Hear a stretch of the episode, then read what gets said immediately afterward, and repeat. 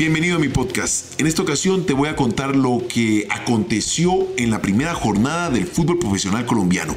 Los dos cuadrangulares, cuáles fueron los resultados y cómo se van perfilando. Y después te quiero rematar con una perlita los colombianos en el exterior, títulos, lo importante que se han convertido en las diferentes ligas y que no somos jugadores de reparto, sino jugadores importantes para cada uno de esos equipos que han confiado en nosotros y nos están llevando a jugar a las diferentes ligas. Bienvenido, escúchalo y luego lo vamos a debatir. Footbox Colombia, un podcast con Oscar Córdoba, exclusivo de Footbox. Y haciendo el seguimiento al podcast anterior, te quiero contar lamentablemente que me rompí el tendón de Aquiles. Estaba hablando de las lesiones, de los temores de los deportistas, de los profesionales. Pues en este momento los temores de los rodillones como yo. 52 años, el cuerpo me pasó factura, se rompió de forma completa, 100% el tendón de Aquiles. El doctor me habla de 6 a 7 meses de recuperación, así que me perdí el resto de la temporada del torneo de papás de colegios aquí en la ciudad de Bogotá. Pero no importa, trabajaré fuertemente para volver a calzarme los cortos, los guayos y retornar al terreno de juego. A ver si algún día me convoca Bataglia o algún técnico de selección Colombia de mayores para volver a las canchas. Mentiras. Bueno, volvamos al tema del fútbol colombiano. Millonarios jugó su primer partido contra el Bucaramanga, un partido bastante agradable como lo habíamos previsto. Millonarios un fútbol alegre, yendo al frente, un Bucaramanga que tampoco se escondió, que trató de encontrar el arco rival, pero lamentablemente se encontró con un Millonarios más maduro, más plasmado en el terreno de juego que no le dio oportunidad de cometer errores en su parte posterior. Mientras que Bucaramanga, una jugada, un penal y golazo. Penal pitaron para Millonarios. Atención, señoras y señores, porque el grupo se pone tremendo. Vivazo Ruiz. ¿eh? Arrancarazo. Preparen. Apunten. ¡Fue!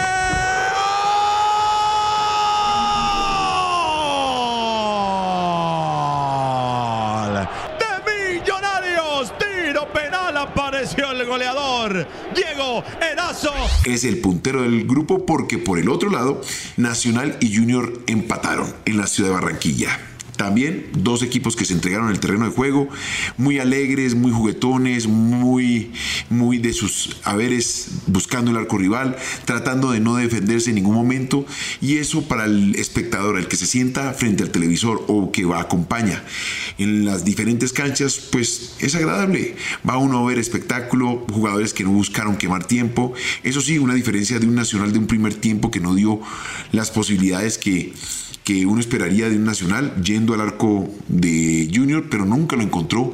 Mucha pasividad en la mitad de la cancha, mientras que el Junior mucha agilidad, mucha dinámica y se encontró con un arquero Mier que para mí fue uno de los causantes de que el resultado no se diera de forma concreta. Por el otro lado, Medellín con equidad. También resultado que uno se podría imaginar.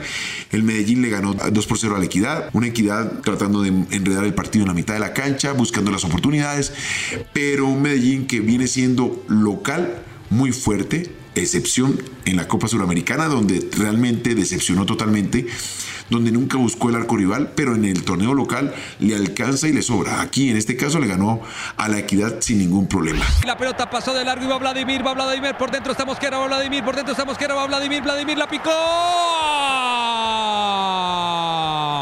¡Gol!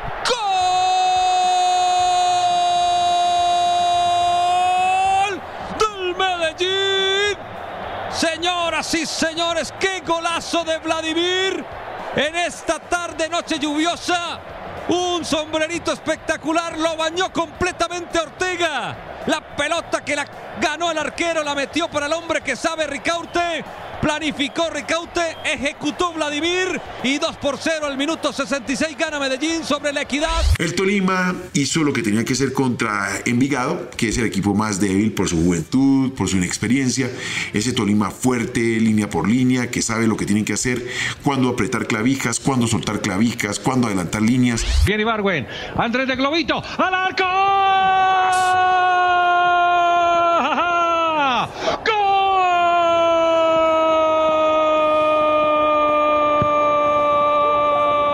Golazo del Tolima, del vino tinto y oro de Andrés. Ibarwen. Entiende todo, Andrés. Absolutamente todo. Lo pueden terminar el partido ya si quieren. 74 minutos de fútbol. Tolima 4. Envigado 1. Andrés Ibarwen. La firma del gol. Ese es el Tolima que uno viene reconociendo durante todo el torneo colombiano y ahorita en Copa Libertadores. Sintiendo que lo que pasó en Copa Libertadores fue una trastabillada, una zancadilla que ellos mismos hicieron con dos errores que lamentablemente el rival Mineiro se los cobró sin ningún tipo de favoritismo. Aquí el que da papaya pierde y al Tolima le tocó de esa forma enfrentar ese último partido en Copa Libertadores. Lo que queda para el torneo es los partidos diferentes en los cuadrangulares. Pero ya más o menos uno va perfilando cómo se van a ir enfrentando los equipos. Bucaramanga, repito, un equipo alegre, eh, Envigado dentro de su inmadurez, creo que es el que va a pagar los platos rotos. De pronto cometerá algún error y dañará el camino de cualquier otro, pero no es ese equipo que le va a sacar la diferencia al resto para lograr llegar a la gran final. Aquí estamos hablando que los favoritos ya arrancaron y arrancaron con muy buen pie. Esto te lo quería comentar la semana pasada, pero lamentablemente la lesión no me lo permitió. Y quería hablar del capítulo de Borré. Me parece que Borré fue de esas contrataciones espectaculares de la última temporada del fútbol alemán. Fue determinante para el Eintracht Frankfurt en el resultado contra el Barcelona, contra el West Ham y ahora en su último partido contra el Rangers, pues fue el justiciero. Marcó el gol del empate. El centro partió Rafa. ¡Gol!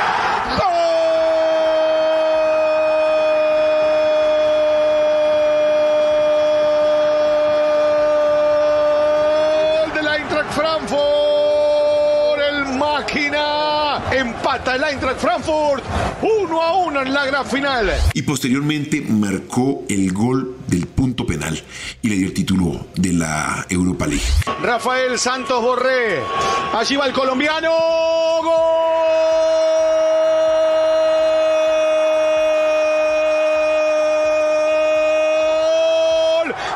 Frankfurt, campeón de la UEFA Europa League, con su héroe, con el gran héroe de esta película, con Rafael Santos Borrell, comandante, la máquina Borreo como lo llamen, en realidad el goleador infalible que tiene el Eintracht Frankfurt, Rafael Santos Borré, el gran ídolo, aquel que progresará en el tiempo como el héroe de Frankfurt en la noche de Sevilla para la UEFA Europa League que se gana el equipo alemán. Rafael Santos Borré, la bandera colombiana en cualquier momento para flamear en esta final extraordinaria y con incertidumbre hasta el final. Rafael Santos Borré firma y sella. Eintracht Frankfurt, campeón de la UEFA Europa League. Los números ratifican completamente. 13 partidos jugados en la Europa League, 4 goles, 2 asistencias. Y de 31 partidos en la Bundesliga, con 8 goles y 4 asistencias. Indiscutible, indiscutible lo que hizo Borré y se considera la mejor contratación del fútbol alemán. Miremos que esta competencia de la Europa League le beneficia a los colombianos. Tenemos que hablar, por ejemplo, de lo que fue la presentación de Falcao en la Europa League, donde se coronó campeón tanto con el Porto como en el Atlético de Madrid.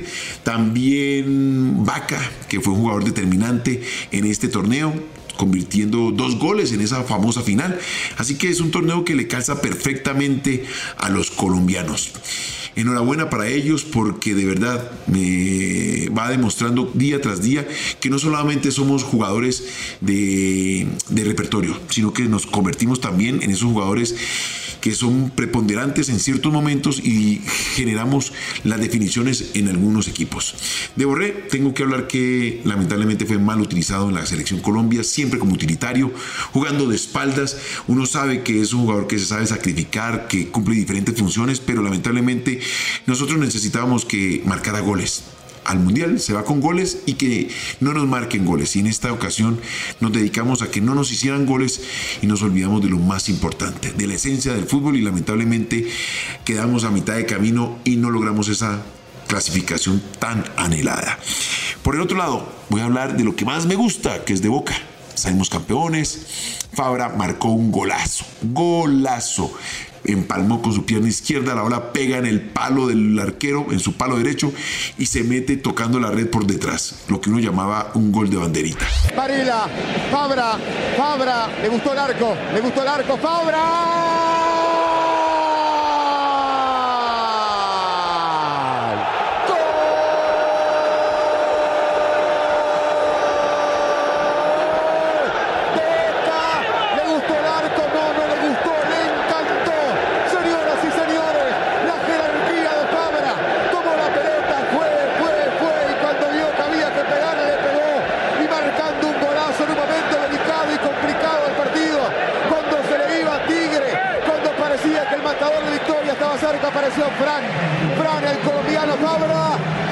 Señoras y señores, recontragolazo de Boca.